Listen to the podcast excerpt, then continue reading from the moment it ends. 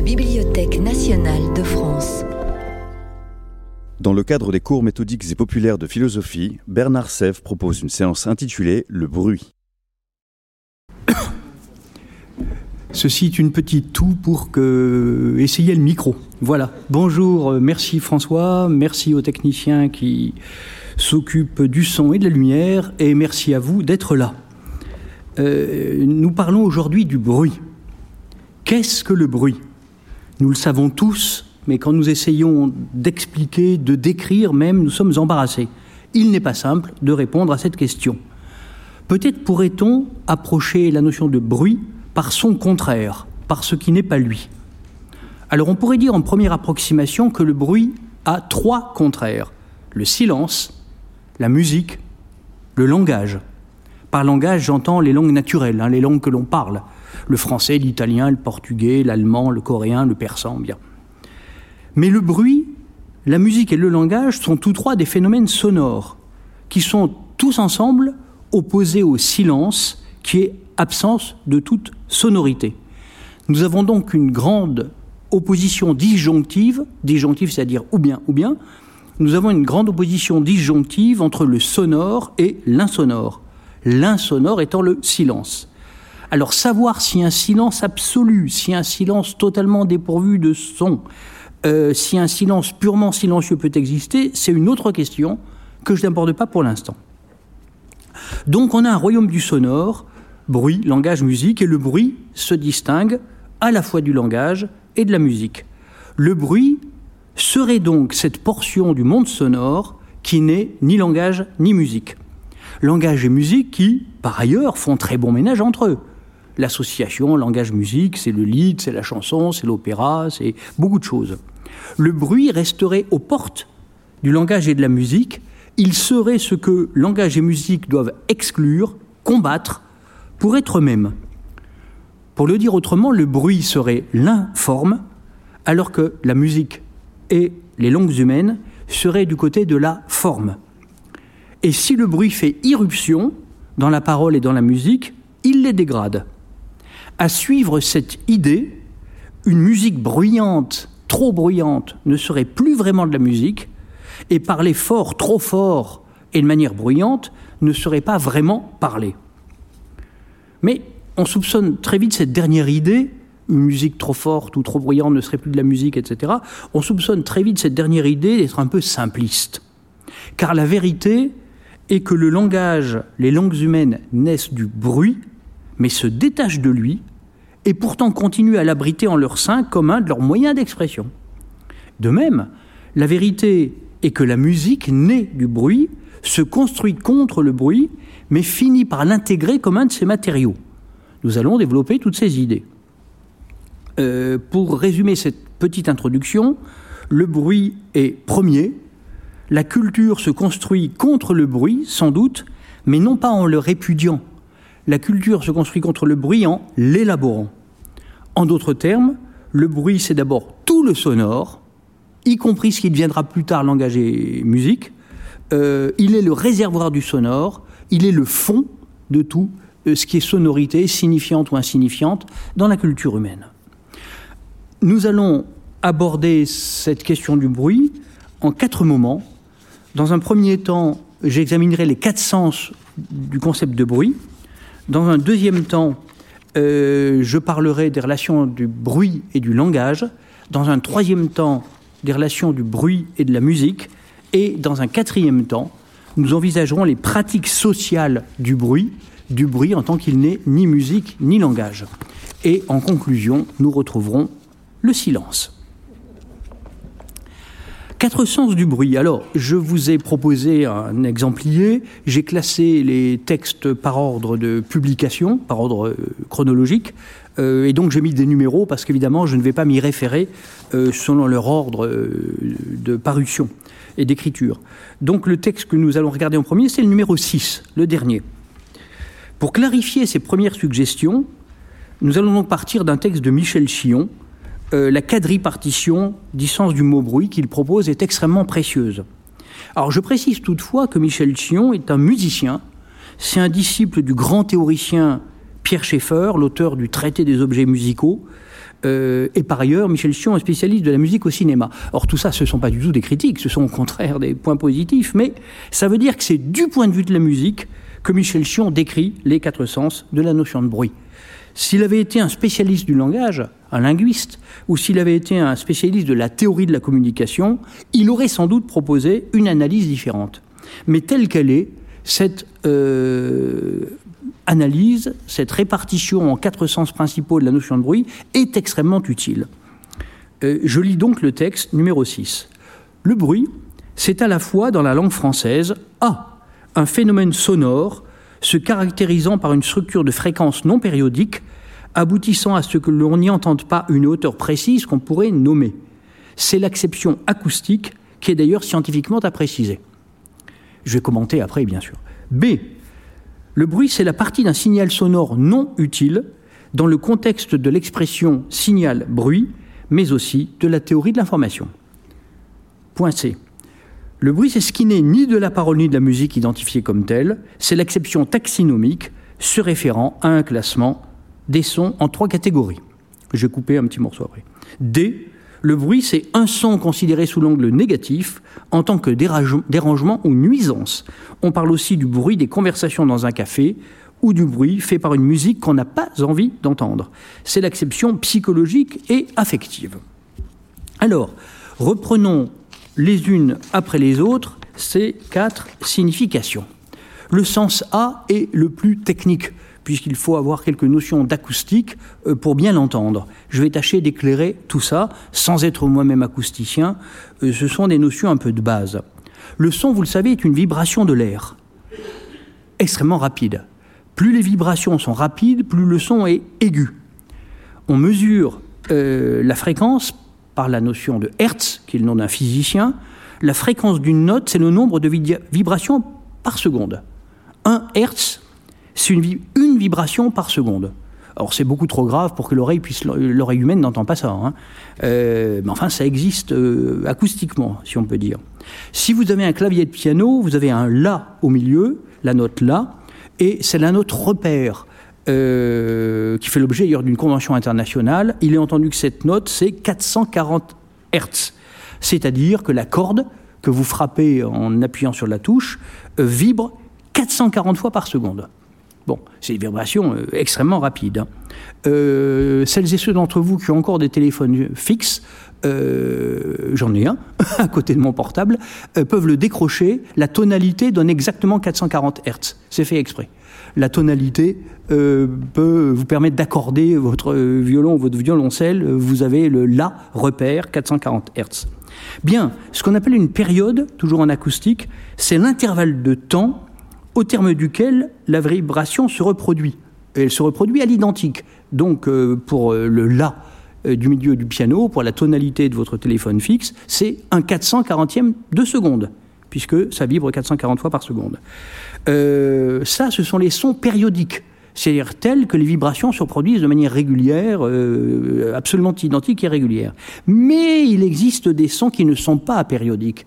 Les vibrations se reproduisent euh, de manière irrégulière. Alors ces sons sont très intéressants. comme ces vibrations sont irrégulières et donc non périodiques, on ne peut pas leur donner une hauteur. 440 Hertz, je sais que c'est un La. Bien.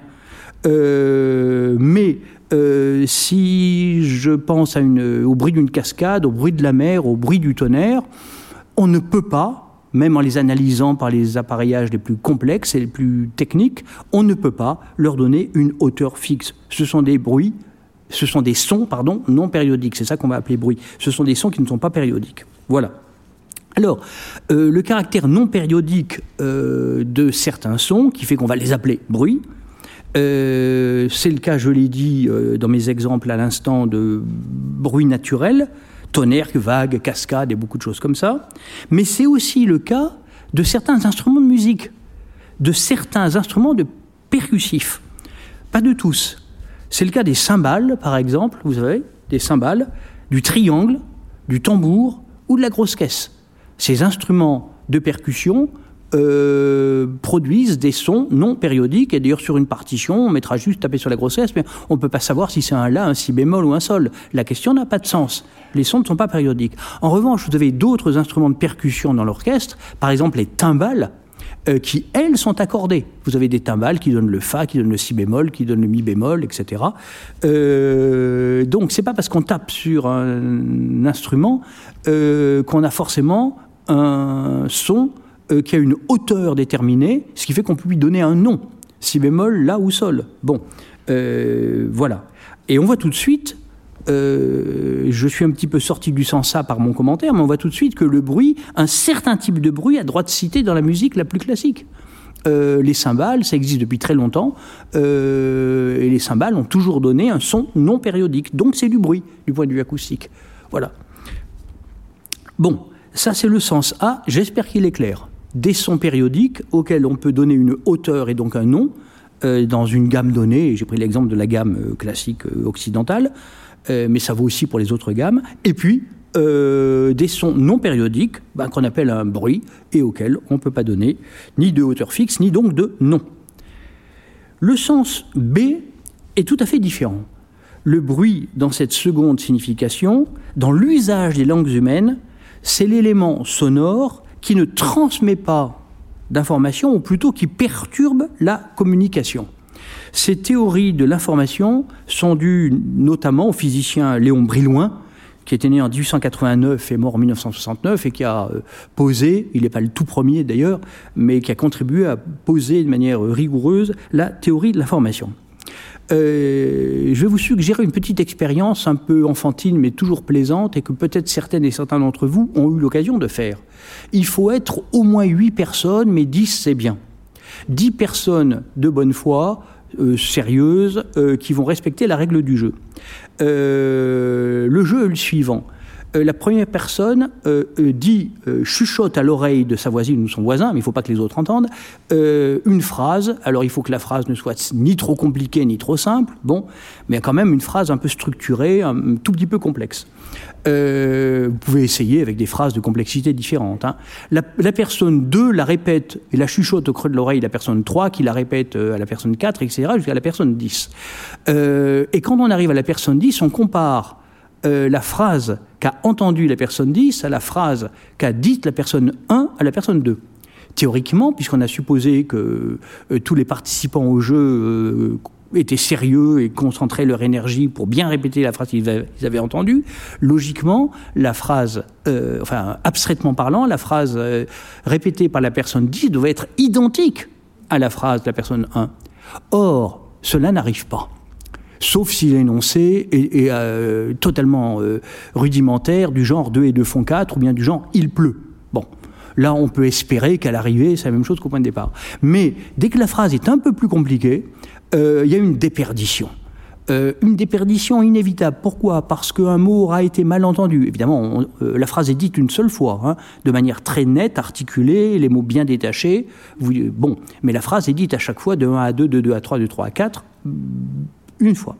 Euh, il y a forcément euh, une déperdition, un mot mal entendu, ou une répétition qui n'est pas celle qui aurait dû être. Bon, un peu comme les copistes euh, avant l'invention de l'imprimerie, ils avaient beau être extrêmement euh, soigneux dans, le fait de recopier un texte, bah, ils se glissaient une erreur, et puis l'erreur ne faisait que proliférer, elle était répétée, puis deux siècles plus tard, un autre copiste voulait corriger l'erreur en disant, là c'est une erreur, et il avait une invention qui rajoutait une deuxième erreur, etc. etc. Voilà. Tous ces phénomènes les théoriciens de l'information l'appellent le bruit. Euh, c'est un bruit qui n'est plus évidemment audible euh, ou lisible, c'est une perturbation dans la transmission d'une information. Euh, le bruit est tout ce qui vient parasiter un message, ou plus exactement ce qui vient parasiter la transmission d'un message à autrui. Voilà. Alors faites ce petit jeu si vous ne l'avez jamais fait, et ça donne beaucoup à réfléchir. Il y a une manière de lutter contre le bruit quand on transmet une information à quelqu'un, même simplement de 1 à 2, il peut y avoir une erreur, parce qu'on écoute trop vite, parce qu'on ne fait pas assez attention. Bon, euh, il y a un procédé euh, de, dans la langue, dans l'usage ordinaire du langage, qui permet de contrer ce bruit inévitable dans la transmission humaine. C'est la redondance. c'est-à-dire le fait de répéter la même chose sous une autre forme. Petit exemple très simple, si vous donnez un rendez-vous euh, vendredi prochain, qui est, je crois, le 17 décembre, euh, si vous donnez un rendez-vous à un ami, vous avez euh, trois possibilités. La première, c'est de lui dire on se voit vendredi. La deuxième, c'est de lui dire on se voit le 17 décembre. La troisième, c'est de lui dire on se voit vendredi 17. Il est plus sage de dire vendredi 17, parce qu'il y a une redondance. C'est deux fois la même information, mais justement, Combien de fois dans la vie universitaire, euh, je me rends compte que l'information qu'on m'a n'est pas précise. On me dit, euh, euh, je sais pas, telle réunion ou tel colloque aura lieu le 12. Bon, mais la personne s'est trompée ou moi j'ai mal lu. Et en fait, c'était pas le 12, c'était le 13. Mais si on avait mis le nom du jour de la semaine à côté, ça aurait évité le bruit. Voilà, la redondance est le remède au bruit. Bien. Ça, c'était le sens B. Le sens C, je ne m'y arrête pas parce que nous le connaissons déjà. C'est celui que j'ai présenté tout de suite. Et bruit, ce qui n'est ni parole ni langage. Je ne m'y arrête pas. Quant au sens D, euh, c'est un sens très courant dans l'usage du langage. Le sens D, c'est, euh, comment dire, euh, tout ce qui nous dérange dans les productions sonores des autres. Euh, bon, et, bruit, toute séquence sonore qui n'a pas de sens ou d'intérêt pour moi, à l'instant et dans la situation où je me trouve. Par exemple, je peux très bien euh, être dans un bar euh, où passe une musique que j'aime beaucoup, d'un groupe que j'aime beaucoup, par exemple, mais j'ai pas envie de l'entendre maintenant. Ça me dérange. et donc, même une musique que j'aime beaucoup peut m'agresser parce que je ne suis pas dans disponibilité psychologique, que j'ai autre chose à faire, que j'ai pas envie de cette musique-là à ce moment-là, etc. Bon. Euh, et euh, bruit, tout ce qui vient perturber ma disponibilité auditive. Alors, j'ajoute à ce sens euh, proposé par Michel Sion un sens un peu différent, mais qui me paraît se ranger là, c'est le bruit de fond. Le bruit de fond qui n'est pas spécialement dérangeant, mais qui peut le devenir, hein, tout dépend de l'état d'esprit dans lequel on est, mais le, bruit de fond. Un bruit de fond d'ailleurs euh, qui peut disparaître de notre conscience. C'est ces bruits, euh, je crois, en ce sens numéro 4. Hein. je vais vous citer un, un, petit passage de Montaigne dans le chapitre 3 du livre 1 des Essais, de la coutume et de changer aisément une loi reçue, et il parle d'une grosse cloche qu'il a chez lui, une énorme cloche euh, et qui euh, frappe les heures le matin et le soir. Voici ce qu'écrit Montaigne. Je loge chez moi en une tour, c'est la fameuse tour où il a sa bibliothèque, sa librairie, et qu'on visite encore aujourd'hui. Je loge chez moi en une tour où, à la diane et à la retraite, c'est-à-dire à, l'aube et au couvre-feu, une fort grosse cloche sonne tous les jours l'Ave Maria. Ce tintamarre effraye ma tour même et au premier jour, me semblant insupportable, en peu de temps m'apprivoise, de manière que je louis, que je l'entends, sans offense et souvent sans m'en éveiller. Vous êtes aussi euh, habitué, j'imagine, dans certaines circonstances de votre vie à ça, un bruit euh, fort, mais totalement régulier, on finit par ne plus y penser, on finit par l'oublier. Sauf si au contraire on se crispe dessus, auquel cas c'est intolérable. Mais euh, il arrive souvent, heureusement, que ces bruits réguliers euh, du voisinage, comme une cloche, bon, euh, ou le bruit du coq dans le champ du voisin, on l'oublie.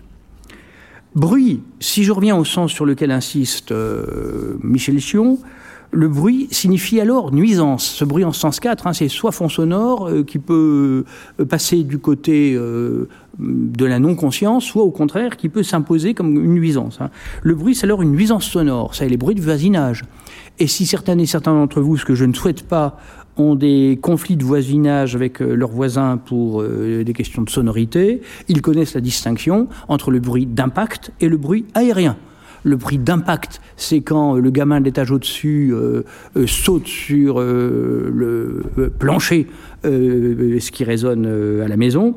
Et le bruit aérien, c'est quand la musique chez les voisins est trop forte. Voilà. Mais c'est intéressant de distinguer les bruits d'impact et les bruits aériens qui rentrent évidemment dans le sens des les nuisances sonores. Voici donc un premier repérage, grâce à Michel Chion, des quatre sens du bruit.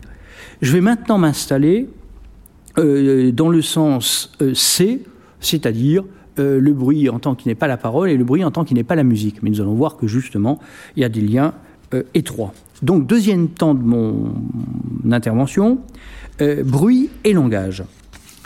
Alors, j'ai annoncé de manière un peu péremptoire tout à l'heure l'idée que euh, le bruit est premier et que euh, le langage, les langues humaines naissaient à partir des bruits.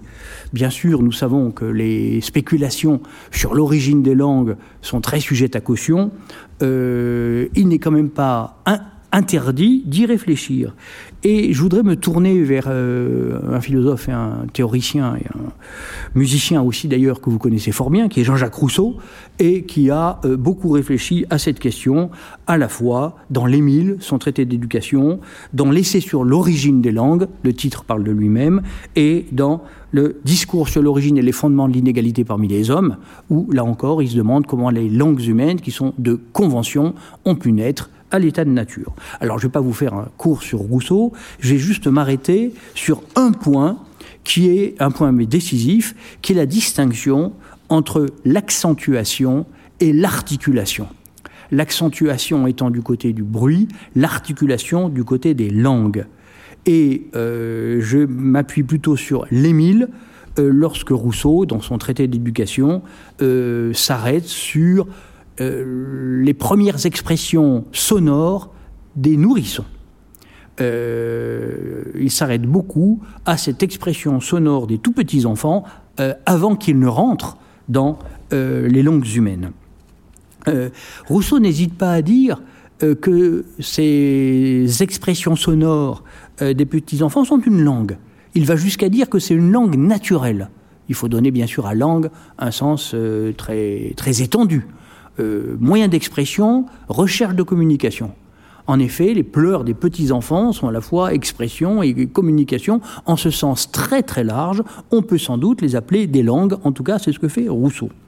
Et cette langue des petits-enfants, euh, enfin des nourrissons, des vraiment tout petits, euh, cette langue, dit Rousseau, n'est pas articulée, je cite Émile, cette langue n'est pas articulée, mais elle est accentuée, elle est sonore, elle est intelligible.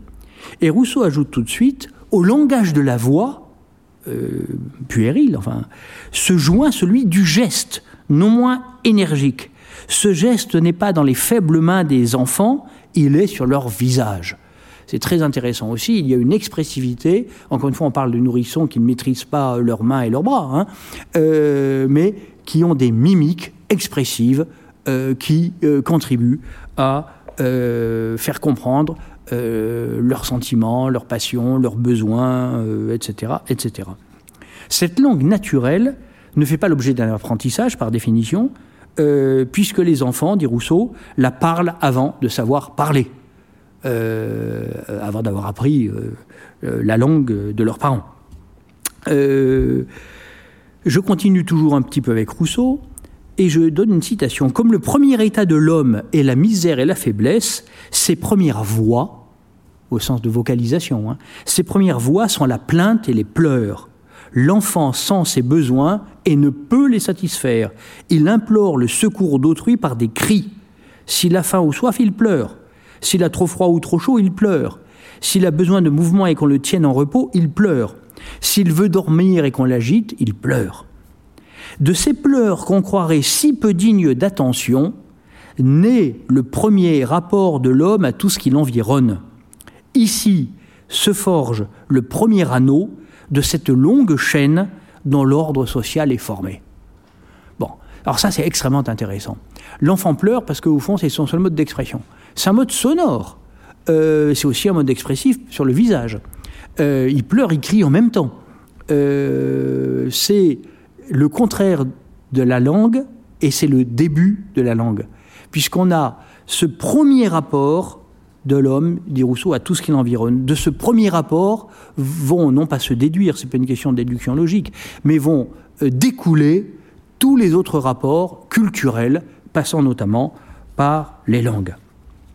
Les langues rationnelles sont articulées avec des mots nettement euh, distincts les uns des autres, alors que euh, les langues rationnelles, j'ai dit naturelles, je crois par lapsus, excusez-moi, les langues rationnelles conventionnelles sont articulées, euh, alors que la langue, au sens large, originelle ou naturelle, elle, elle n'est pas articulée, elle est accentuelle.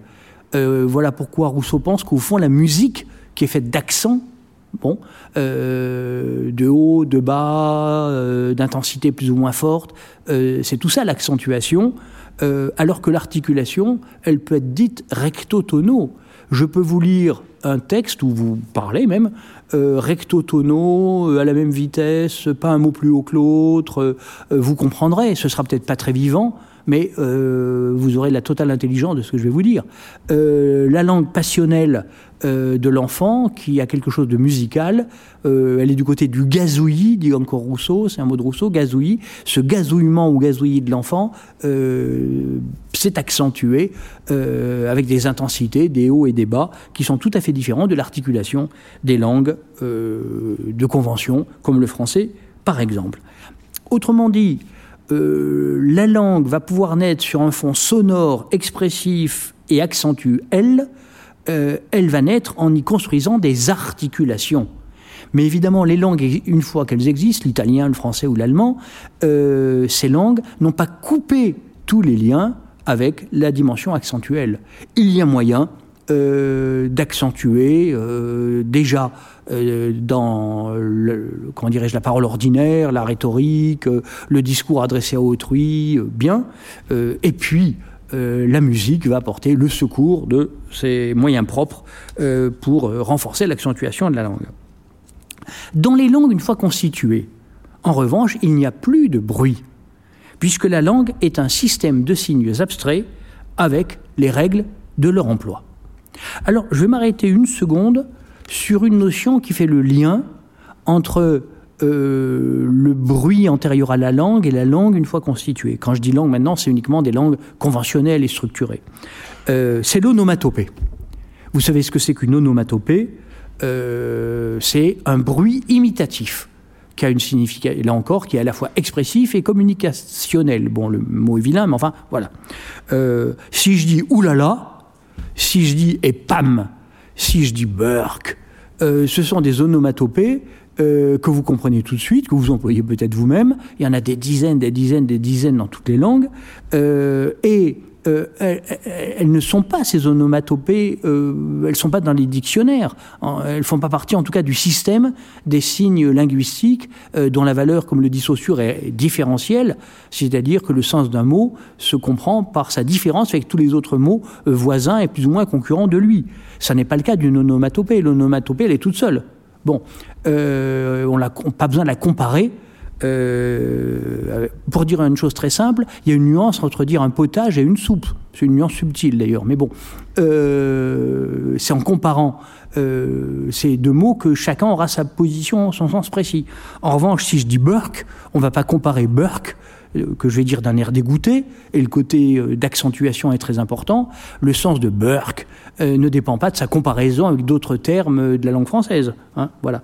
Euh, alors, euh, on comprend ces onomatopées, mais ces onomatopées font partie, sont, sont aux marges du langage, aux marges des langues. Bien, elles ont un pied dans un usage mimétique du sonore qui renvoie lui-même aux premiers pleurs, cris et expressions euh, du, nouveau-né.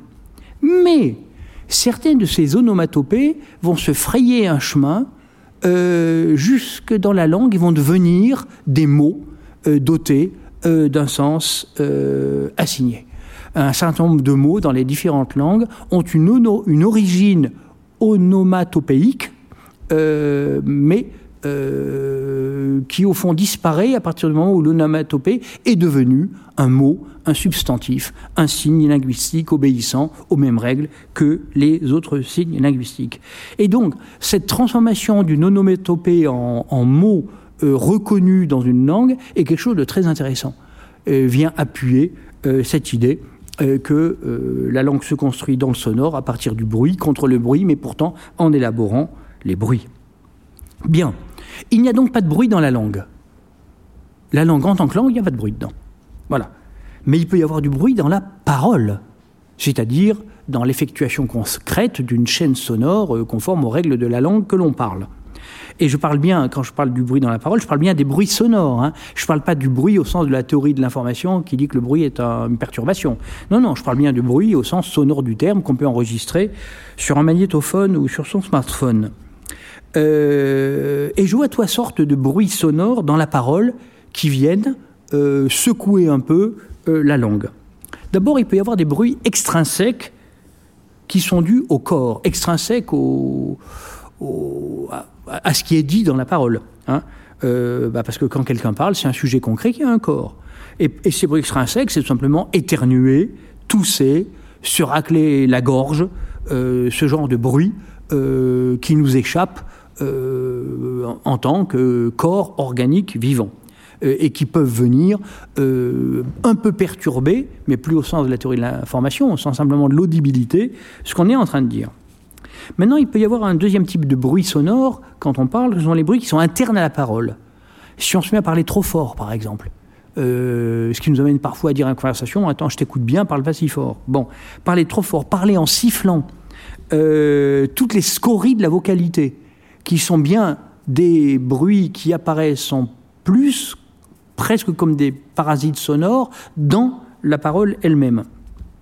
Et puis, euh, un troisième type de bruit lié à la parole, c'est quand, euh, dans certaines situations, on sort du langage. On se met à crier, à hurler, euh, à pousser des onomatopées. Bon, c'est en général plutôt moche et pas très bon signe. Mais ça fait partie aussi de l'expérience de la parole humaine que parfois, en situation de tension et de conflit, quand on s'engueule avec quelqu'un, quand la colère est trop forte, les barrières tombent et on va sortir euh, de la langue pour se mettre à hurler, à tempêter, à, faire du tapage. Voilà. Tout ce bruit dans la parole euh, relève de l'oralité, par définition. Qu'en est-il dans l'écriture? Puisque les langues humaines se parlent, toutes, et pour beaucoup d'entre elles, s'écrivent. Alors, euh, l'écriture peut bien sûr chercher à imiter à reproduire ou à décrire les bruits. Par exemple, il y a un passage célèbre dans La recherche du temps perdu de Proust où Proust décrit, les, décrit oui c'est ça, les cris de Paris. Bon. Euh, et, donc les bruits peuvent être imités, il n'y a, aucun problème. imités ou décrits. Bon. Mais en tant que tel, alors ce que je dis euh, maintenant, je n'en suis pas sûr, ça se prête certainement à contestation, euh, mais c'est ce qui me semble. Donc en tant que tel, il me semble que l'écriture littéraire exclut le bruit. Je dirais volontiers que la littérature est refus du bruit. Alors un certain type de littérature, du moins celle qui se lit silencieusement. Cela ne concerne pas le théâtre, ni les formes oralisées ou déclamatoires de la poésie, euh, comme l'épopée antique par exemple, car euh, si un texte littéraire est écrit pour être lu à haute voix, euh, comme les poèmes de Pierre de Ronsard, qui étaient même faits pour être chantés, ou l'Iliade et l'Odyssée d'Homère, alors évidemment, l'écriture doit quelque part inclure le fait qu'elle sera prononcée à haute voix, qu'elle sera vocalisée, et que par conséquent, quelque chose de l'ordre du sonore, voire du bruit, s'y inspirera, s'y introduira.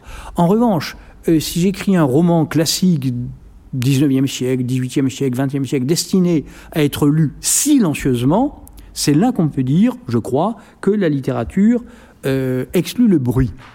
Alors je précise cette idée peut-être un peu fragile. Hein. Bon, euh, je ne parle pas du contenu du roman. Euh, le contenu du roman peut euh, nous secouer beaucoup, faire du bruit au sens au sens métaphorique, où ça dérange les idées, les représentations qu'on a d'ordinaire, etc., etc. je prendre un, roman que j'aime beaucoup, qui est Le bruit et la fureur de William Faulkner. Le bruit et la fureur, c'est inspiré d'une formule de Shakespeare. Il y a le mot bruit dans le titre. Bon, mais le bruit et la fureur de William Faulkner ne fait pas exception, malgré son titre et malgré son contenu, à ce que je dis. En tant que tel, euh, il n'y a pas de bruit dans le roman de Faulkner. Il n'est pas spécialement fait pour être lu à haute voix, bien sûr on peut le faire naturellement, mais c'est pas spécialement fait pour ça. Et je dirais que c'est un texte qui est complètement tenu du premier mot, enfin du titre déjà, dont le choix est évidemment très important, mais on comprend le choix du titre que lorsqu'on a lu la totalité du roman en réalité. Mais du premier mot du titre jusqu'au dernier mot, c'est un langage qui est complètement tenu, où il n'y a pas de raison, où il n'y a pas de redondance, où il n'y a pas non plus de perturbation les obscurités de ce texte, parce que c'est pas un roman facile, mais c'est un roman extraordinaire une fois qu'on est rentré dedans, les obscurités de ce texte ne sont pas des ratés de communication, ce ne sont pas des bruits au sens de la théorie de l'information, mais ce sont des éléments décisifs du type de communication que Wilhelm Faulkner a avec son lecteur euh, quand euh, nous lisons Le bruit la fureur. Je dirais volontiers, euh, un texte littéraire est un texte qui n'a pas de redondance. Il n'a pas besoin de redondance, euh, parce qu'il exige une lecture extraordinairement attentive. Vous vous souvenez de ce qu'on disait tout à l'heure, la redondance, c'est une manière de lutter contre le bruit. S'il n'y a pas de bruit, il n'y a pas besoin de redondance. Et on pourrait admettre qu'un texte littéraire tenu de bout en bout n'a aucune redondance parce qu'il n'y a pas de bruit au sens de théorie de l'information, cette fois-ci, dedans. Voilà. Alors voilà quelques remarques euh, concernant les relations du bruit et du langage. Alors j'en viens à mon troisième moment, euh, sans doute un peu plus ample, euh, qui sont les relations entre le bruit et la musique. La situation n'est pas tout à fait la même que celle du langage, elle est même très différente. Euh, le langage, les langues humaines, par définition, nous parlent du monde, du monde naturel, du monde technique, du monde social, du monde érotique, du monde euh, de tout ce qu'on veut, du monde amoureux, du, du, monde politique. Nous parlons du monde. Le langage, les langues sont faites pour communiquer sur quelque chose.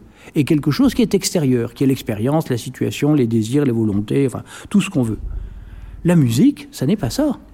La musique ne nous parle pas du monde certains types de musique liés au langage euh, euh, parlent du monde, bien entendu. Mais euh, une sonate de Beethoven, un concert pour viol de Henry Purcell ne sont pas faits pour parler du monde. C'est une musique pure, instrumentale, qui se déploie sur sa propre logique et qui ne nous dit rien du monde extérieur de quelque sorte que ce soit. Ce qui fait que la musique n'a pas cette espèce de, comment dirais-je, euh, de filet de sécurité qu'a le langage, le, langage ne peut pas se permettre d'être trop bruyant. Euh, en quelque sens que ce terme. Parce que euh, le langage, une fois qu'il est parlé, il faut qu'on l'entende avec ses oreilles. Donc, faut pas parler trop fort, faut pas parler trop vite, faut pas parler avec trop de scories, faut pas tousser tout le temps. Enfin, vous voyez ce que je veux dire? Il faut que ce soit propre du point de vue des sonorités pour être entendu. Bon, et puis il faut pas non plus qu'il y ait trop de bruit au sens cette fois-ci de la théorie de la communication. Il faut pas qu'il y ait trop de parasitage, parce qu'autrement on comprendra pas. Euh, il y a une obligation de comprendre euh, des significations qui, sont liées au monde, en, tous les sens du monde, pour le langage. La musique n'a pas ce filet de sécurité. La musique, voilà, euh, elle est totalement libre. Et donc, elle a un lien beaucoup plus étroit avec le bruit que n'a le langage. Bon. Et pourtant, la musique, évidemment, c'est pas le bruit. la musique, déjà, elle est structuration euh, du continuum sonore. On, appelle ça de manière un peu technique, euh, bon, la discrétisation du continuum sonore. Euh, si vous prenez une corde de violoncelle et que vous, faites un glissando, bah, c'est un son continu qui monte, qui monte, qui monte, du grave à l'aigu. Bon, euh, mais la musique, euh, il y a des glissandos dans la musique, c'est-à-dire des sons qui montent de manière continue, mais c'est une parcelle seulement, une fraction des musiques du monde. Euh, toutes les sociétés produisent des gammes des échelles, c'est-à-dire des, différences entre des hauteurs. dans la gamme tonale classique en Occident, vous avez le Do et vous avez le Do dièse. Entre le Do dièse et le, le Do et le Do dièse, il n'y a rien. On peut mettre des quarts de ton dans un autre système, mais dans le système occidental standard, il n'y a rien. Do, do dièse, c'est discontinu. Ré dièse, euh, do, do dièse, do dièse, ré, c'est discontinu. Vous voyez? Bon, c'est la discontinuité, c'est ça qu'on appelle la discrétisation du continuum sonore. Bon, c'est simplement fait que les notes sont discontinues. Euh, ceci est déjà anti-bruit, si j'ose dire. Euh, le seul fait de discrétiser, de, créer des discontinuités dans le magma sonore, euh, c'est déjà un geste qui fait reculer le bruit, puisque ça donne une forme au bruit qui est informe. Bon. Donc la musique, dans son idée même, et encore une fois, c'est pas propre à l'Occident, ça. Dans toutes les civilisations, vous avez des échelles sonores, et qui dit échelle sonore dit mise en forme euh, de la sonorité euh, originaire, si on peut dire, enfin, des bruits du monde, euh, pour créer quelque chose qui n'est pas dans le monde. Donc la musique récuse le bruit. Seulement, elle l'intègre, le bruit. Et j'ai déjà indiqué tout à l'heure par anticipation, quand j'ai parlé des instruments percussifs qui produisent des sonorités non périodiques, donc des bruits, comme une grosse caisse, un tambour, un triangle ou des cymbales. Or, ce qui est intéressant dans l'histoire de la musique occidentale, cette fois-ci, euh, c'est que le nombre de bruits s'est multiplié depuis le XVIIIe euh, siècle et notamment au XIXe siècle et au XXe siècle, euh, on a multiplié les instruments percussifs et les instruments mm, même pas forcément percussifs, mais qui produisent des bruits et non pas des sons musicaux ayant une hauteur définie. Je reprends juste un exemple. Hein, dans l'or du Rhin, Wagner fait taper sur des enclumes. Bon, voilà, c'est typiquement du bruit. Hein. Il y a 18 enclumes qui sont prévues pour faire du bruit à un moment, bon, dans l'heure du Rhin. Voilà. Euh, c'est des instruments euh, d'occasion. Ce pas des instruments traditionnels. Ce n'est qu'un exemple, hein, il y en a plein comme ça. Euh, voilà. Donc la musique peut introduire des sons qui sont des bruits, mais, mais qui, qui, qui, étant intégrés dans une œuvre musicale, deviennent de la musique. C'est ça, ça qui est extraordinaire. Bon, on va pas dire dans l'or du Rhin de Wagner, euh, il y, a 95% de musique ou 99% de musique et 1% de pas musique au moment où on tape sur les enclumes. C'est vraiment idiot, tout est musique. Donc le bruit, une fois intégré dans une pièce musicale, devient euh, lui-même musique, alors même euh, qui n'est plus pris dans la discrétisation du phénomène sonore. Mais la musique peut faire autre chose. La musique peut représenter le bruit elle peut représenter le bruit par un certain usage précisément euh, des sons musicaux. C'est ce qu'on appelle un cluster. Alors le mot évidemment a pris de nos jours en période pandémique un sens euh, bien différent du sens traditionnel qui est un sens musical. Le cluster en musique, c'est quand on joue toutes les notes à la fois. Bon, euh, pour faire un cluster, c'est très simple. Si vous avez un piano chez vous, vous appuyez votre avant-bras euh, sur la même les deux d'ailleurs, pour faire bonne mesure, sur la totalité du piano, ça vous fera un cluster. Il n'y aura pas forcément toutes les notes, mais peu importe. Le cluster, c'est un amas de notes, voilà, euh, qui ne sont pas reliées par des relations harmoniques. Alors, euh, évidemment, le cluster est un bruit. Parce que là, on peut pas le, on peut pas, voilà. ça donne un effet de bruit, même si chacune des notes du cluster a une hauteur déterminée. Mais le total fait un bruit. le premier cas connu en, enfin, qui est repéré, euh, euh, on est, en, de 1737. C'est un musicien pas tellement connu d'ailleurs qui s'appelle Jean Ferry Rebel, R-E-B-E-L, euh, et qui a écrit une symphonie en 1737 qui s'appelle Les éléments. Les éléments. Et c'était une sorte de représentation mimétique de la création du monde, et voilà. Et donc il commence très, très naturellement, si on peut dire, hein, par le chaos originaire. Bon, et le chaos originaire, euh, il a l'idée, euh, qui aujourd'hui est extrêmement banale évidemment, mais en 1737 il fallait y penser, il a l'idée de faire jouer ce qu'on n'appelait pas encore un cluster, c'est-à-dire tous les instruments jouent toutes les notes. Enfin, chacun, il y en a un qui joue un do, l'autre un do dièse, l'autre un ré, l'autre un ré dièse, l'autre un mi, l'autre un fa, etc. Euh, toutes les notes sont jouées simultanément, ce qui fait évidemment un brouhaha tout à fait surprenant. Euh, et de ce brouhaha qui dure un petit moment quand même. Hein. Ensuite, euh, bon, enfin, je ne vais pas vous décrire, vous pouvez l'écouter très facilement, on trouve ça sur Internet, c'est enregistré. Voilà, les éléments. Euh, on a ici une représentation musicale du bruit. Puis ensuite, vous devinez que tout ça va se mettre en ordre peu à peu et que la musique va naître de ce chaos. Voilà. Bon, alors ça, c'est une sorte d'introduction à ma troisième section sur bruit et musique. Euh, mais au fond, la musique a toujours euh, eu en elle une part de bruit. Euh, et je me tourne ici vers le texte numéro 4, qui est d'André Scheffner, euh, qui a fondé, pour ainsi dire, l'organologie scientifique, dans son livre Origine des instruments de musique, introduction ethnologique à l'histoire de la musique instrumentale, qui date de 1936. Euh, André Scheffner a beaucoup travaillé en Afrique noire au début du XXe siècle, donc, et euh, les analyses qu'il fait se rapportent à des musiques d'Afrique noire datant des années 20 et 30 du XXe siècle. Le pied court sur le sol, non plus pour frapper celui-ci, mais pour mettre en branle les sonnailles serrées autour des chevilles, des jambes ou des genoux. Dans ces derniers cas, il y a saut, mais aussi rapide mouvement de torsion de toute la jambe et le bruit du pied disparaît sous le cliquetis furieux des coquillages. Les danseurs étant. Euh, leur corps est chargé de sonnailles, de coquillages, toutes sortes d'éléments qui font du bruit. Bien. Or, que ce soit. Euh, euh, des coquillages, des coques de fruits ou des ferrailles. Que ce soit aux jambes, à la ceinture, aux bras que s'attachent ces instruments, le problème est identique, reste identique du mouvement total du corps ou de ces mouvements partiels habilement conduits, et non plus d'un choc, résulte un bruissement continu, parure sonore de la danse. Euh, vous notez le euh, habilement conduit. Il ne s'agit pas de s'agiter n'importe comment. Il y a une technique artistique de la danse du corps entourée de sonnailles qui va produire un certain type de bruissement. Ainsi le corps semble-t-il de musique. Phrase magnifique. On saute quelques pages. Euh, et euh, André Scheffner va vous dire, mais ça, c'est pas seulement euh, les danses musiquées d'Afrique noire, c'est aussi la musique de clavecin du XVIIe et du XVIIIe siècle en France. Et c'est ça qui est extrêmement intéressant. Le principe des ornements ou agréments en particulier dans la musique française de clavecin au XVIIe et XVIIIe siècle, n'en est somme toute pas si éloigné.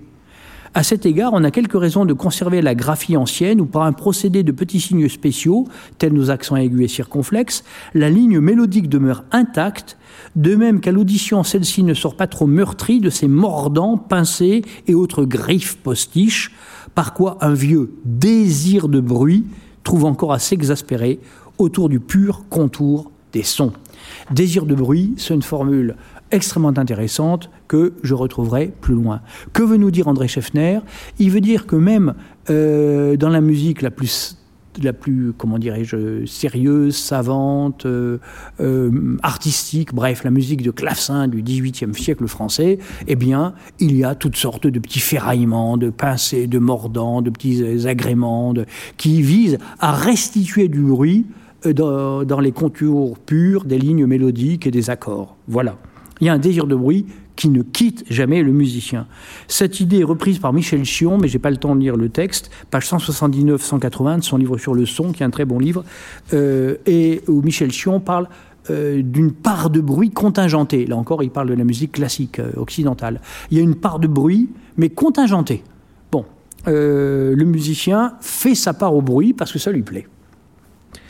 Alors, euh, ça, c'est au fond la première grande idée euh, de ma troisième section, bruit et musique, à savoir, il y a toujours eu une part de bruit correspondant à un désir de bruit dans la musique, pas seulement à ses origines, mais même dans ses états les plus euh, développés et les plus complexes, disons. Ce qui fait, deuxième idée, qui est la suite de la première, l'histoire de la musique occidentale et je dis là quelque chose qui est assez banal, je veux dire, qui est très, euh, euh, qui est souvent euh, expliqué par les historiens de la musique. Hein. L'histoire de la musique occidentale peut se décrire entre autres comme une intégration de plus en plus large et généreuse du bruit dans la musique, du bruit entendu comme, au sens acoustique du terme, des sons non périodiques et par conséquent auxquels on ne peut pas donner une hauteur et un nom de note. Hein. Euh, Hervé Lacombe, qui est un musicologue de l'Université de Rennes, explique euh, que la musique, euh, à partir du 19e siècle, s'est mise à intégrer des sons enfouis et des sons refoulés. C'est une distinction que je trouve tout à fait intéressante. Des sons refoulés, c'est des sons dont on ne voulait pas, et les sons enfouis, c'est des sons auxquels on ne pensait pas. Euh, c'est pas qu'on les voulait pas, c'est qu'on n'avait jamais pensé qu'on puisse faire ça. Je prends un exemple très clair. C'est ce qu'on appelle le Pitz Bartok. Euh, Bartok étant un grand musicien hongrois, euh, qui a emprunté cette technique à la musique populaire hongroise. On est dans la première moitié du XXe siècle. Et si vous avez un violon, un violoncelle ou un alto, ça consiste à faire claquer la corde sur euh, la table d'harmonie, sur le bois. C'est-à-dire que vous tirez la corde vers vous, vous tirez la corde et vous la lâchez de telle sorte qu'elle vienne claquer euh, sur le bois, qu'il vienne toucher le bois. Bon, c'est un peu dangereux pour la corde, il faut faire ça avec. Bon, ça donne un, pizzicato, évidemment beaucoup plus bruiteux et beaucoup plus fort et bon euh, que les pizz classiques euh, où on pince la corde comme ça, mais sans voilà. Le pizz Bartok, c'est un exemple typique de son enfoui. Ça vient de la musique populaire hongroise, ça a été adopté par la musique dite savante, et ça rajoute un élément de bruit euh, parce que quand on joue du violon ou du violoncelle, en principe, c'est pas pour que la corde vienne taper sur le bois. Bon, euh, c'est un peu sauvage comme procédé. Bah, euh, non, voilà, ça, s'intègre. Donc une, autre manière de jouer va introduire des zones de bruit. Là, c'est un, son enfoui.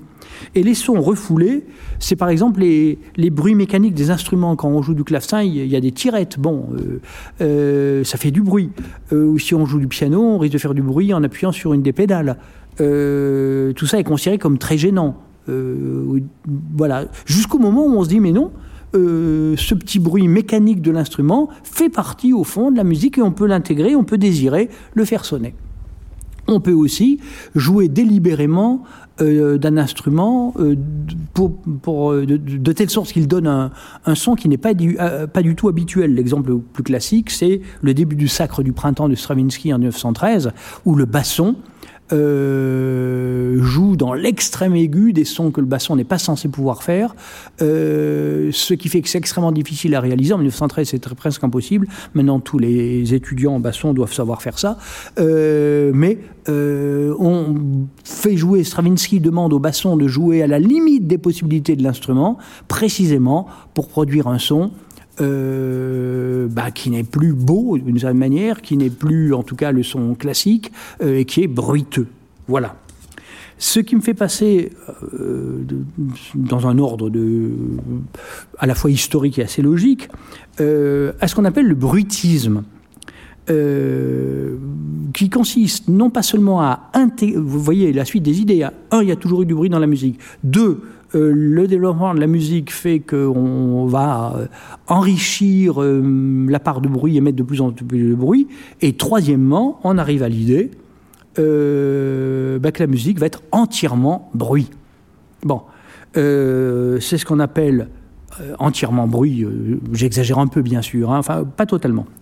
ça va être la musique noise, comme on l'appelle. Ça va être l'usage des distorsions des guitares électriques amplifiées euh, bon, avec des effets de saturation sonore. Dans le rock, ça va être le bruitisme, euh, ça va être la recherche. Alors c'est beaucoup le cas dans les musiques populaires. Euh, enregistrées ou non enregistrées, c'est moins le cas dans la musique dite savante, mais la recherche du son sale, quand on dit un son sale, c'est pas du tout au sens péjoratif. Hein. C'est un son précisément bruiteux, pas très propre, pas très beau, pas très net, mais qui est recherché pour des raisons esthétiques par beaucoup de musiciens le volume sonore élevé fait aussi, partie de cette notion de bruit en musique. Et j'en viens euh, au bruitisme proprement dit, euh, qui est le fait de Luigi Russolo, euh, dont je vous ai photocopié un passage tout à fait significatif de l'art des bruits. Luigi Russolo était un peintre au point de départ, futuriste, Sabine Marinetti, né en 1885, il est mort en 1947, euh, et euh, il est passé de la peinture à la musique, il est revenu à la peinture. Je fais une petite remarque politique sur Luigi Russolo. Vous savez que euh, Marinetti, par exemple, euh, et les futuristes euh, ont, de manière peut-être un peu étrange pour nous, sont, sont sentis très proches du Mussolini et du fascisme italien naissant. Bon, Luigi Russolo était au contraire un antifasciste en Italie, c'est-à-dire brouillé avec Marinetti à cause de ça. Bon, c'est une petite remarque qui mérite d'être euh, faite, je crois. Alors, je reviens euh, au texte de 1913 de Luigi Russolo. Euh, alors c'est un, c'est un enfin c'est un, c'est un manifeste, c'est pas un pamphlet, c'est un manifeste avec sa part évidemment d'audace, d'injustice, de bizarrerie, euh, quand il commence en disant la vie antique ne fut que silence, on se dit il est culotté quand même. Hein bon, la vie antique n'était que silence, ça m'étonnerait un petit peu euh, que les rues d'Athènes à l'époque de Périclès euh, étaient un havre de silence. J'imagine qu'on y entendait au contraire des artisans, des cris, des animaux euh, et toutes sortes de vacarmes. Mais on va comprendre ce qu'il veut dire. Donc je lis ce texte de Luigi Russolo. La vie antique ne fut que silence. C'est au XIXe siècle seulement, avec l'invention des machines, que naquit le bruit. Là aussi, c'est culotté, mais on, essaye de comprendre. Aujourd'hui, le bruit dominant souverain sur la sensibilité des hommes. Durant plusieurs siècles, la vie se déroula en silence ou en sourdine. Les bruits les plus retentissants n'étaient ni intenses, ni prolongés, ni variés. En effet, la nature est, est normalement silencieuse, sauf les tempêtes, les ouragans, les avalanches, les cascades et quelques mouvements telluriques exceptionnels, les tremblements de terre donc. C'est pourquoi les premiers sons que l'homme tira d'un roseau percé ou d'une corde tendue l'émerveillèrent profondément. Là encore l'origine de la musique contre euh, à la fois le silence et les bruits de la nature. Bon, j'ai sauté un passage. Je continue. Pour exciter notre sensibilité, la musique s'est développée en recherchant une polyphonie, donc combinaison de sons, plus complexe, une variété plus grande de timbres et de coloris instrumentaux. Elle s'efforça d'obtenir les successions les plus compliquées d'accords dissonants et prépara ainsi le bruit musical les majuscules sont de Rousseau, bien sûr. Hein. J'ai respecté son texte. Le bruit musical, c'est intéressant parce qu'il associe en un seul euh, concept deux notions euh, que nous avons soigneusement distinguées dès le début de notre réflexion. Mais lui, il les met ensemble. Le bruit musical, parce que le bruit va devenir musique. Et ce texte de 1913, c'est les mêmes années que le Sacre du Printemps, par parenthèse, ce texte de 1913 va euh, dissoudre l'opposition entre bruit et musique. Chaque son, continue Rossolo, porte en soi un noyau de sensations déjà connues et usées qui prédispose l'auditeur à l'ennui, malgré les efforts des musiciens novateurs. Nous avons tous aimé et goûté les harmonies des grands maîtres, Beethoven et Wagner. Ont délicieusement secoué notre cœur durant bien des années, nous en sommes rassasiés. C'est pourquoi nous prenons infiniment plus de plaisir à combiner idéalement des bruits de tramway d'auto, de voitures et de foules grillardes qu'à écouter encore, par exemple, l'héroïque ou la pastorale de Beethoven. Alors, bon, c'est un manifeste, c'est très éloquent, il faut lire, le texte n'est pas très long, il mérite d'être lu en entier. Euh, Roussolo ne propose pas euh, d'abandonner la musique et de la remplacer par du bruit. Euh, il propose d'organiser le bruit. Et euh, l'expression à bien souligner, c'est combiner idéalement des bruits. Bon, euh, de tramway, d'auto, de voiture, mais de les combiner idéalement. C'est un travail de composition. Voilà pourquoi il peut parler de bruit musical. Les bruits techniques, puisqu'il ne parle pas des bruits naturels, les bruits techniques vont être euh, employés et dans des compositions. Alors c'est pas si facile en 1913, hein, on n'a pas de, faire ça. Et euh, Roussolo va inventer des machines. Euh, je vous donne les traductions françaises. Euh, les noms sont en italien, mais je vous donne les traductions françaises. Ululeur, grondeur, crépiteur, éclateur, bourdonnateur, glouglouteur, des machines qui font des bruits particuliers et il va composer des symphonies avec ces machines euh, qu'il va finir par réunir en une sorte d'énorme machine, enfin je dis machine, un instrument de bruit musique Hein, des instruments de bruit musique. Bon, euh, voilà. Euh, ces inventions auront un certain effet sur la conscience musicale des musiciens. Aujourd'hui, on n'entend pas les bourdonnateurs, loulouteurs ou crépiteurs de Roussolo, mais euh, ces inventions du début du XXe siècle, donc, ont marqué profondément la conscience musicale et le rapport au bruit a contribué à élargir la palette, on la palette sonore. On s'est dit, mais pourquoi pas? Après tout, on peut tirer de la beauté, de l'intérêt, de l'émotion, euh, de bruit euh, technique, si on sait les organiser. Enfin, euh, dernière étape de notre parcours de la troisième section, bruit et musique, en dehors même des musiques qui intègrent le bruit, ou des musiques qui, pour ainsi dire, ne veulent que du bruit, mais du bruit organisé. C'est pas n'importe quoi. La musique noise ou le, euh, c'est un type de musique qu'on a le droit de pas aimer, bien entendu. Mais personne n'a le devoir d'aimer quoi que ce soit en matière artistique. Mais c'est une musique intéressante, euh, dérangeante, euh, qui est pas celle évidemment que nous donnent Haydn et Mozart, mais où il s'agit de construire quelque chose de sonore à partir de sons qui ont été choisis, travaillés, mis ensemble. voilà. Bon. Euh, mais en dehors même de ces musiques bruiteuses, noise, euh, bruitistes et tout ce qu'on veut, le musicien compose maintenant le son avec les machines. Euh, ce ne sont plus nécessairement des sons périodiques. les musiciens de l'IRCAM ou de, toutes sortes d'autres endroits ne produisent plus les sons avec les instruments traditionnels, mais avec des consoles, des ordinateurs, des logiciels, des programmes, ou alors ils utilisent des bruits naturels ou techniques enregistrées, ça a été le cas de ce qu'on a appelé une époque la musique concrète, qui sont travaillés euh, sur des machines. Ce que je veux dire, c'est que tous les sons du monde, aujourd'hui, sont devenus des matériaux potentiels pour la musique. Euh, en un sens, la distinction entre musique et bruit n'a plus vraiment cours ni pertinence aujourd'hui. Le concept pertinent est celui de son. Euh, n'importe quel son euh, peut être euh, musicalisé. Ce qui fait que la grande distinction dont je parlais en disant musique, langage, bruit, cette distinction est pour ainsi dire effacée dans les pratiques contemporaines des musiques savantes, et parfois des musiques populaires d'ailleurs, parce que euh, le rap, par exemple, est aussi une combinaison de sons, de bruit et de langage. Bon, euh, donc, euh, la totalité des sons produits par l'humanité, qu'on appelait avant bruit, langage, musique, tout peut être matériau pour la musique. Il y a une sorte de capacité des musiques d'aujourd'hui à intégrer la totalité des sons possibles. Il y a un livre intéressant d'ailleurs de Makis Solomos, livre paru aux presses universitaires de Rennes il y a une dizaine d'années, je crois, qui s'appelle De la musique au son. Euh, c'est un livre qui retrace dans la musique savante essentiellement euh, cet élargissement considérable de la palette musicale à tous les sons possibles et imaginables.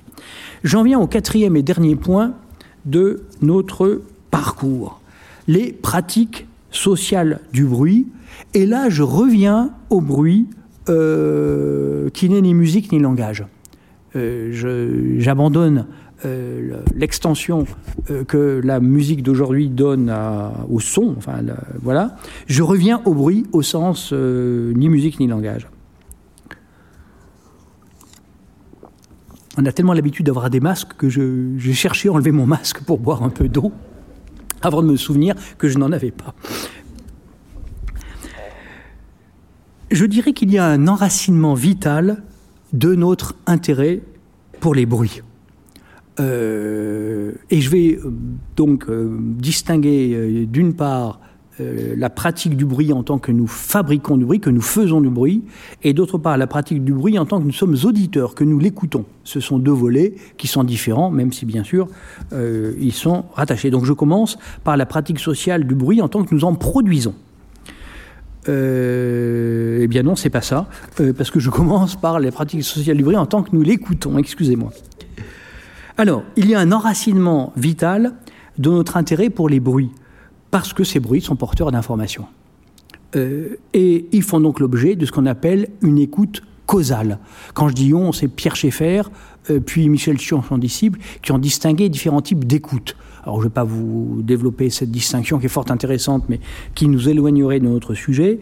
Mais euh, une écoute causale, c'est une écoute qui recherche, qui écoute de qui écoute, qui recherche la cause, la cause réelle du bruit entendu. Vous euh, pratiquez une écoute causale, chaque fois qu'entendant un bruit, vous dites mais d'où ça vient? Qu'est-ce qui produit ça? Qu'est-ce que ça peut être? Et au fond, nous pratiquons très souvent l'écoute causale. Euh, vous entendez euh, un bruit étrange dans votre voiture. D'habitude, le ronronnement du moteur vous satisfait tout à fait. Et puis, vous entendez un bruit étrange et vous dites à, votre voisin, votre passager, votre passagère, mais ça te paraît normal ce bruit? Bon, voilà. Alors parfois l'autre vous répond mais oui, c'est toujours comme ça, ou au contraire, bon voilà.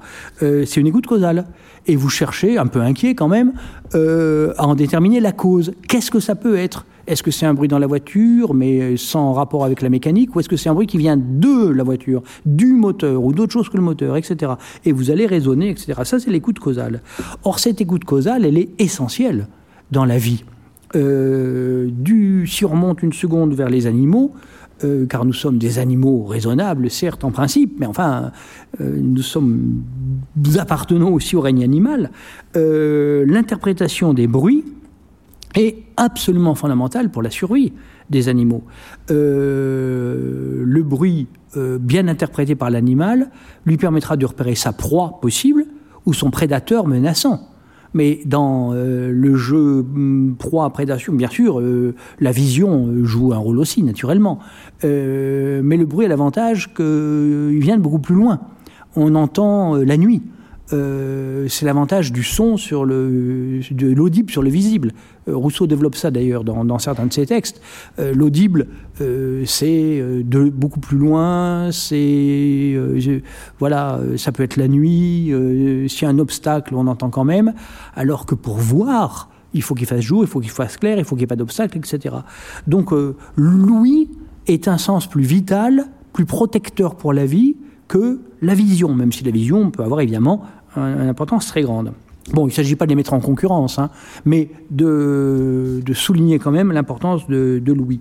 Et donc, euh, que ce soit euh, pour ce qui est de protéger sa vie ou de trouver de la nourriture, bon, proie prédateur, Louis joue un rôle important, ou encore euh, pour la séduction.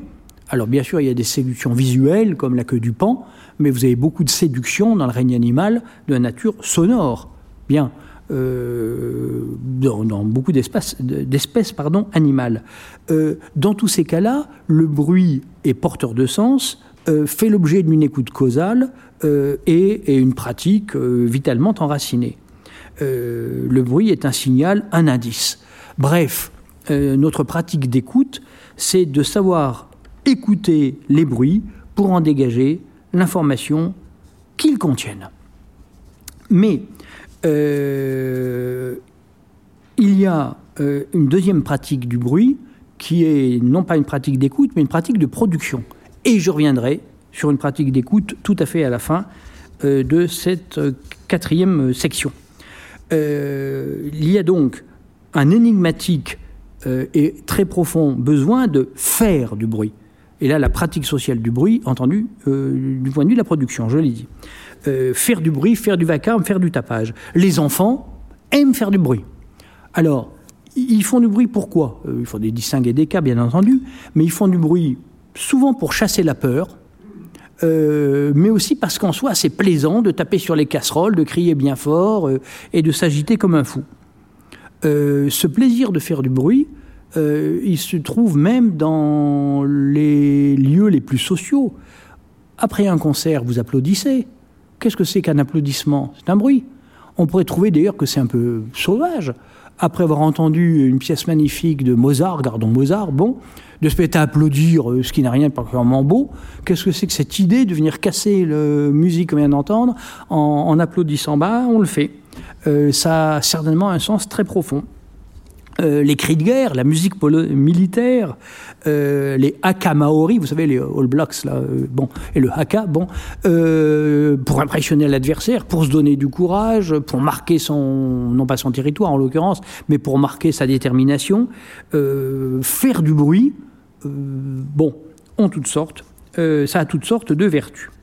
Alors, je vais examiner deux cas de production sociale de bruit. D'une part, le charivari, et d'autre part les instruments des ténèbres. Le charivari, c'est notre texte numéro 1. J'ai simplement recopié la définition du mot charivari euh, dans l'encyclopédie de Diderot et d'Alembert, donc première édition 1751. Euh, mais le commentaire que j'en ferai, ferai, sera inspiré par Claude Lévi-Strauss. Charivari, bruit de dérision qu'on fait la nuit avec des poils des bassins des chaudrons aux portes des personnes qui convolent en seconde, en troisième noce, et même de celles qui épousent des personnes d'un âge fort inégal au leur. Alors, ce sont des pratiques qui, paraît-il, existaient encore il n'y a pas si longtemps, je veux dire quelques dizaines d'années. Ce sont des pratiques euh, typiques de la campagne ou des petites villes, où effectivement, euh, quand des noces secondes ou troisième ou euh, avec une inégalité, bref, paraissent pas normales, eh bien, euh, il y a une sorte de sanction qui consiste à faire grand tapage autour euh, de la maison des nouveaux mariés. Bon, euh, on trouve des échos de ça, par exemple dans la damnation de Faust de Berlioz. il y a un tapage du même type autour de la maison de Marguerite où Faust vient la retrouver.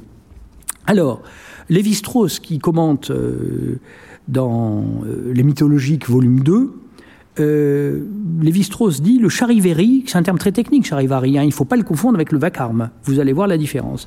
Le charivari répond à un désordre, c'est une conjonction interdite. Bon, interdite par euh, les usages, la coutume, la morale publique, que sais-je, les préjugés, enfin. Bon, une conjonction interdite. Bien. Euh, le charivari est un désordre sonore qui répond à un désordre comportemental. Euh, le bruit, dit euh, Claude Lévi-Strauss dans ses analyses du volume 2 des mythologiques, du miel aux cendres, le bruit est l'équivalent sonore de la puanteur et euh, le vacarme, cette fois-ci, est du côté de la mauvaise cuisine. Quelle est la différence entre le vacarme et le charivari? Le vacarme est plutôt religieux, alors que le charivari est plutôt moral.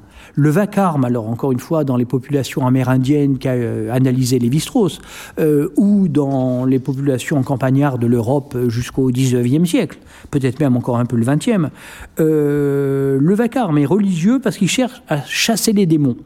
Le charivari est moral parce qu'il a une forme de répression et de dénonciation de comportements qui ne sont pas jugés totalement immoraux, mais qui sont jugés limites. Voilà. Donc, on voit que le bruit, Charivari d'un côté, vacarme de l'autre, a une sorte de fonction de protection contre les démons ou les mauvais comportements, une sorte de fonction euh, de réponse à un désordre ou à une menace. J'en viens rapidement aux instruments des ténèbres. Ce qu'on appelle les instruments des ténèbres, là c'est vraiment dans le monde euh, catholique, euh, traditionnel, euh, là encore jusqu'au 19e siècle, et j'ai même eu des témoignages sur lesquels ça se pratiquait euh, en Lorraine euh, dans la seconde partie du 20e siècle. les ténèbres, ce sont les trois jours entre la veille de la Passion du Christ, c'est-à-dire le jeudi saint, et la résurrection du Christ, le dimanche de Pâques. Et ce qu'on appelle les ténèbres, c'est le moment où les cloches n'ont plus le droit de sonner. Bon. Et, les et pendant ces trois jours où les cloches n'ont plus le droit de sonner, euh, euh, il y a des instruments dits de ténèbres qui consistent à faire du bruit et qui, pour ainsi dire, remplacent les cloches qui n'ont plus le droit de sonner. Euh, le mot ténèbres, vous le connaissez sans doute en musique, c'est les leçons de ténèbres. C'est le même mot, c'est la même idée. Hein. Les leçons de ténèbres, celles de Couperin sont célèbres, mais il y en a eu beaucoup au XVIIe et XVIIIe siècle en France. ce sont des chants religieux qui concernent précisément les trois jours du jeudi saint au dimanche de Pâques. Alors, je reviens aux instruments de ténèbres et je lis un extrait de Lévi-Strauss. Dans les églises, il semble que les cloches fixes soient apparues tard, vers le 7e siècle. Bon, leur mutisme est obligatoire du jeudi au samedi saint. Je, bon, euh, je saute. La raison du silence des cloches et de leur remplacement, temporaire par d'autres sources de bruit, n'est pas claire.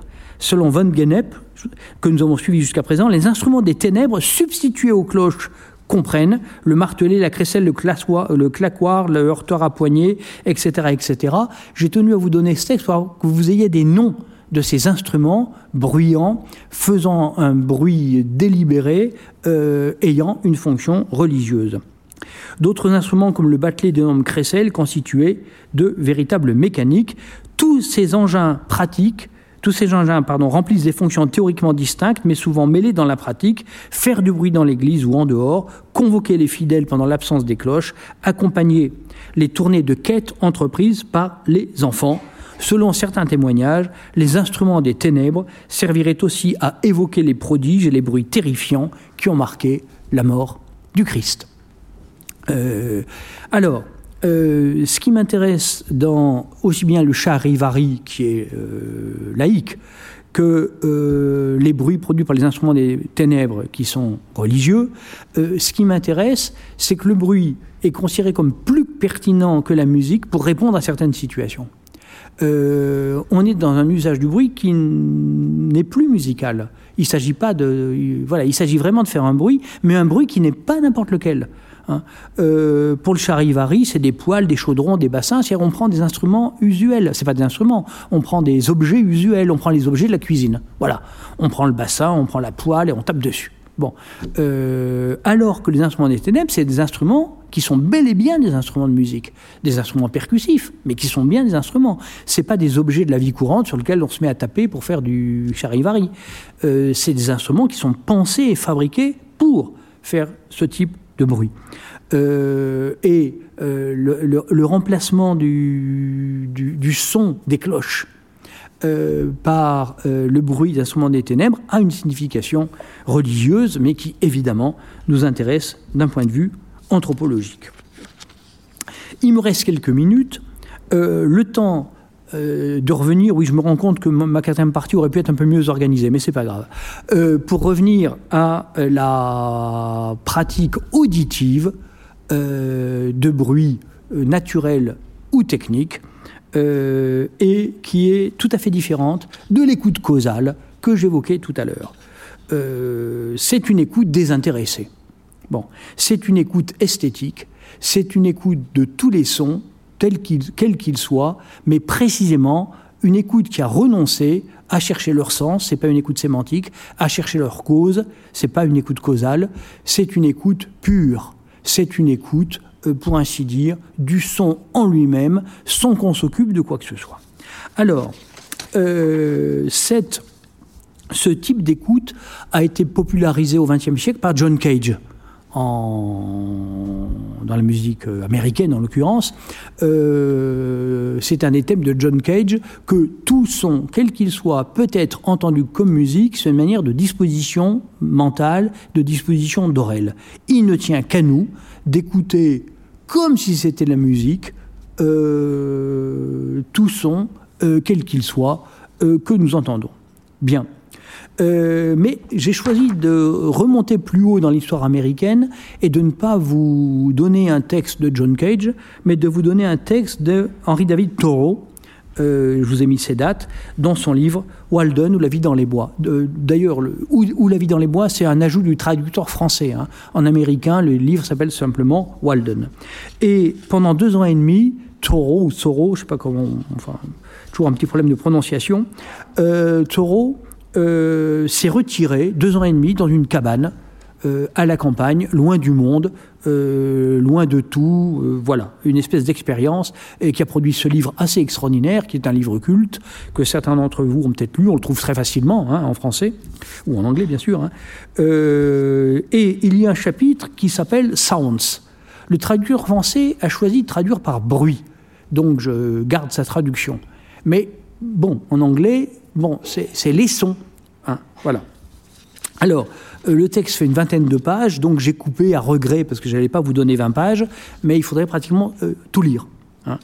Euh, et voici ce qu'écrit Soro, et je ferai un commentaire.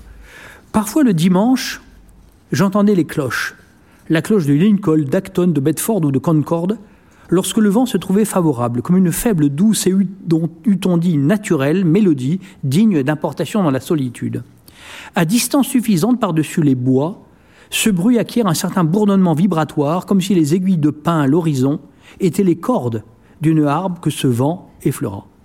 Tout bruit perçu à la plus grande distance possible ne produit qu'un seul et même effet, une vibration de la lyre universelle, tout comme l'atmosphère intermédiaire rend une lointaine arête de terre intéressante à nos yeux par la teinte d'azur qu'elle lui euh, impartit.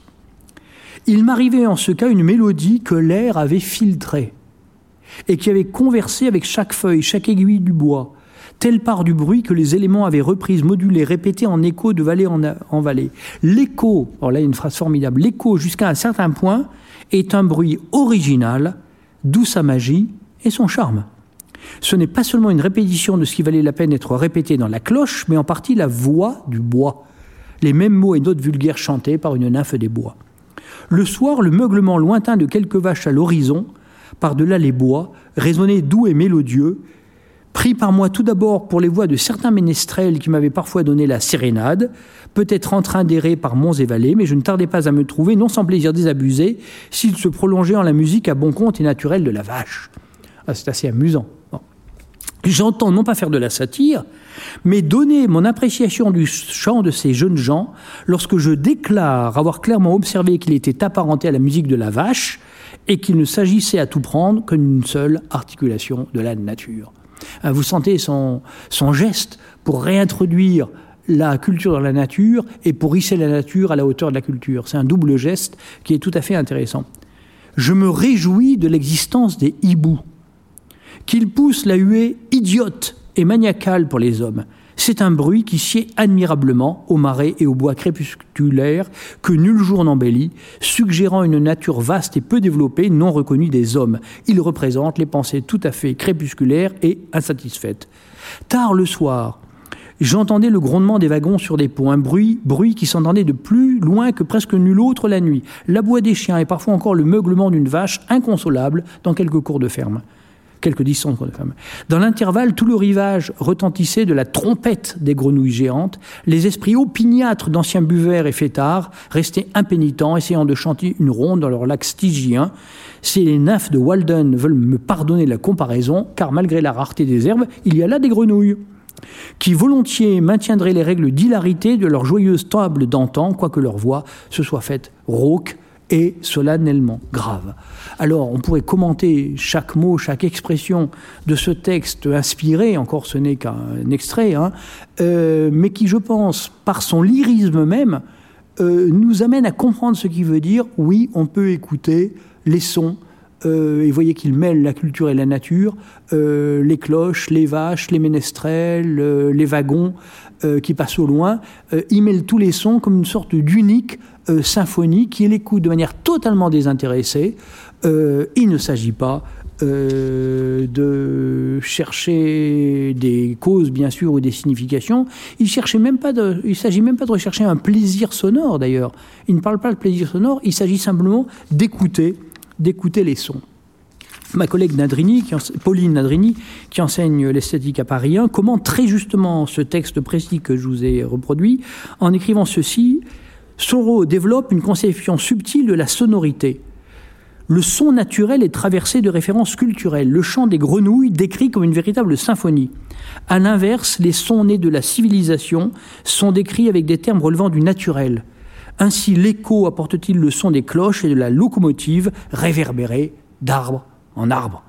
Les sources sonores se mêlent dans une harmonie que seule une écoute attentive, dégagée de l'agitation du monde, de l'agitation du monde, peut saisir. Il y a cette idée chez Thoreau, chez John Cage, chez beaucoup d'autres, euh, de se rendre disponible à l'extraordinaire variété des sons et des bruits du monde pour les accueillir les accueillir simplement comme euh, une sorte de, symphonie euh, et de musique. Voilà. Conclusion. Conclusion. Je reviens à une petite amorce que je vais poser dès le départ de notre propos sur le silence. Peut-on vivre sans bruit? Peut-on vivre dans le silence absolu? C'est impossible. C'est impossible et si nous étions dans un silence absolu, ce serait une torture. Peut-être avez-vous entendu parler des chambres anéchoïques, euh, qu'on appelle aussi chambres sourdes. Ce sont des espaces techniques euh, que je ne vous décris pas parce que ça prendrait trop de temps, des espaces expérimentaux où ne peut d'une part entrer aucun bruit extérieur et d'autre part aucun des bruits que vous, si vous étiez dedans, vous pourriez produire ne peut être réverbéré. Donc c'est un silence absolu. Alors c'est en fait un objet de... Un, ah je trouve pas le terme, un instrument scientifique euh, qui est destiné à euh, étudier de manière acoustique les sons, euh, les partiels, les harmoniques, etc., d'instruments qui sont joués mais on ne peut pas y rester plus de 5-10 minutes, parce qu'ensuite c'est beaucoup trop pénible, mais parce que les sons ne sont perturbés par rien d'autre. C'est un laboratoire. Hein. Vous en avez plusieurs à Paris. Vous en avez un euh, au laboratoire de la Cité de la Musique, vous en avez un à l'IRCAM. Il y a une époque, celui de l'IRCAM pouvait être visité. Euh, je ne sais pas si c'est encore le cas actuellement. Euh, ça vaut la peine. On entre dedans, on reste dix minutes, pas plus, parce que c'est tellement gênant, c'est presque bon. Et ça peut être transformé en instrument de torture. Vous enfermez quelqu'un dans une chambre anéchoïque, je veux dire, au bout de, au bout de 12 heures, il devient fou. Hein. Bon, euh, c'est franchement une expérience euh, à faire une fois dans sa vie. Euh, le silence absolu est intolérable. On ne peut pas. mais le silence absolu n'existe pas. Et je reviens à John Cage, qui s'est beaucoup intéressé aux chambres anéchoïques, mais qui a aussi écrit, si on peut dire écrire, cette partition très célèbre qui s'appelle 4 minutes 33 et euh, qu'il a appelé aussi taquette pour n'importe quel instrument. Vous connaissez l'histoire. Euh, quand la pièce s'est créée, c'était David Tudor, le pianiste. Bon, un concert, les gens n'étaient pas au courant, il s'assoit, une pièce nouvelle de John Cage, bon, musicien connu déjà. On est en 1954, je n'ai pas vérifié la date, mais ça doit être ça. Euh, David Tudor s'assoit devant le piano, il soulève le couvercle, il attend. Il attend. Et au bout de 4 minutes 33, il ne touche pas le piano, il referme le couvercle, il salue, il s'en va. Euh, ça a paru être un gag, bon, comme euh, John Cage les aimait. Il y a un côté gag, il y a un côté extrêmement sérieux. Parce que, euh, qu'est-ce qui s'est passé? Bah pendant, on est dans un concert, on est à New York, euh, bon, euh, les gens savent se tenir, euh, donc pendant une minute, deux minutes, trois minutes, bon, on bouge pas, puis on commence à pas être bien, à se racler la gorge, à, à bouger un peu son siège, à s'agiter, voire éventuellement à parler à son voisin ou à sa voisine en disant mais qu'est-ce qu'il fabrique? Parce que le pianiste là, il est assis les bras croisés devant son piano ouvert. Hein. Bon, bref, John Cage dira après, la musique, c'était tout ce qui était produit dans la salle. Le pianiste euh, qui ne bougeait pas et qui ne touchait pas à son piano était que l'occasion euh, pour que les gens dans la salle produisent leur propre musique par leur bruit euh, involontaire. Voilà. c'est une manière de dire le silence absolu n'existe pas. sauf dans les conditions, au fond, un peu terrifiantes de la chambre anéchoïque, mais euh, là, vous êtes en silence admirable depuis euh, une heure et demie. Euh, mais d'abord, il y a moi qui parle. Déjà, ça fait du bruit. Puis on entend un, bruit de fond. Là, ça va être un système d'aération. et puis, il y a forcément des petits bruits qui viennent de ci, de là. Si vous étiez à un concert, si j'étais là devant vous et que j'étais resté comme ça vous regarder sans bouger, bah, au bout de 2, 3, 4 minutes, il serait passé quelque chose quand même. Voilà. Bon, un peu de bruit est indispensable à la vie. Conclusion, choisissez vos bruits, dosez vos bruits. Et puis, la coutume, après une conférence, comme après un concert, c'est qu'on applaudisse. Alors il se peut que vous m'applaudissiez. Et vous allez être très content. Parce que, euh, d'un côté, évidemment, bon, ce sera une marque d'estime et de courtoisie à mon égard. Euh, je vous oblige à rien. Hein. Mais euh, c'est aussi que peut-être vous serez content de ce que vous avez entendu. C'est possible. Mais il y a une autre raison ça vous fera du bien. Pour vous, égoïstement, ça fait une heure et demie que vous faites tout pour ne faire aucun bruit. Allez-y. Bonne fin d'année.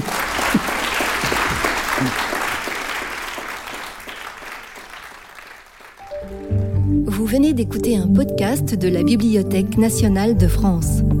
Retrouvez les conférences, rencontres et créations de la BNF sur toutes les plateformes de podcast ainsi que sur le site bnf.fr.